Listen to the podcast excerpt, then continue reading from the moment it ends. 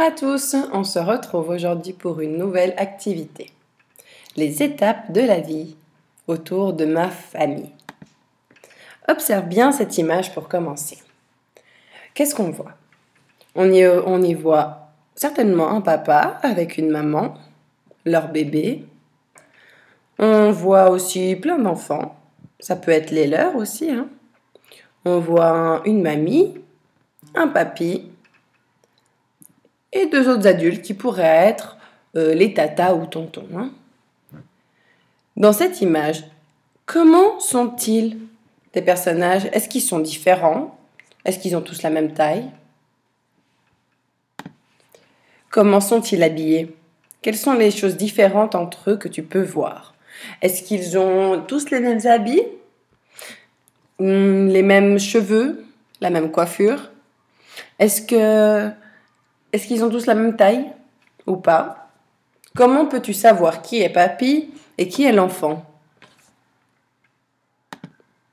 Dans cette activité, tu vas devoir observer les différences entre les personnes de ta famille.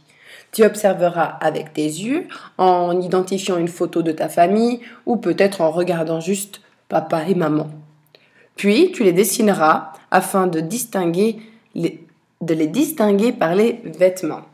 C'est-à-dire que tu vas pas habiller papa de la même façon que tu vas habiller maman. Ou tu vas pas habiller ton petit frère de la même façon que tu vas habiller papy. N'est-ce pas? N'oublie pas d'utiliser tes crayons de couleur. Mais avant ça, nous allons revoir pour chaque personnage quelques petites caractéristiques.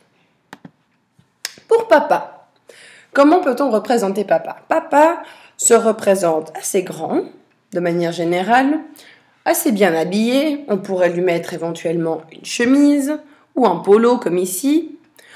Papa se rase, alors il peut avoir soit une longue barbe, soit ne pas en avoir du tout. C'est à toi de savoir comment papa il se rase. Papa, il peut avoir une mallette qui lui servira à aller au travail, dans lequel il range son ordinateur et ses papiers importants. Mais papa peut apporter plein d'autres choses différentes. N'oublie pas que papa, il sera plus grand que toi. Pour maman, maman, elle peut être distinguée par ses vêtements. En général, maman, elle porte des jolis habits de femme, un peu classe. Euh, elle met des robes ou des jupes. Maman, elle porte aussi beaucoup de bijoux en général. Elle met du rouge à lèvres, du maquillage. Une maman, elle aura toujours un sac à main sur elle hein, que tu peux mettre. Et souvent, elle porte aussi des talons parce que c'est le meilleur moment de sa vie pour en porter pour dessiner tes frères et sœurs. Tes frères et sœurs peuvent être dessinés, alors soit c'est un bébé, je ne sais pas si tes frères et sœurs sont bébés ou s'ils sont enfants ou adolescents. Ce sera à toi de le montrer. Si ton frère ou ta sœur est un bébé, tu peux le distinguer en lui mettant un body, par exemple, en lui mettant un biberon dans la main ou un doudou dans la main, ou alors même une tétine dans la bouche. Hmm? Les enfants en général, ils n'ont pas beaucoup de cheveux, les bébés. Ils ne parlent pas et ils ne marchent pas. Et en général, c'est bien évidemment les plus petits de la famille. Si ton frère ou ta sœur est un enfant, il aura plutôt des habits colorés. Il aura des habits de toutes sortes, avec beaucoup de couleurs. Il peut aussi avoir un jouet, par exemple, dans sa main. Il peut aussi avoir un sac à dos pour montrer qu'il va à l'école. À toi de dessiner ton frère ou ta sœur. Et quand on dessinera papy et mamie, ne pas oublier évidemment de leur mettre soit des lunettes.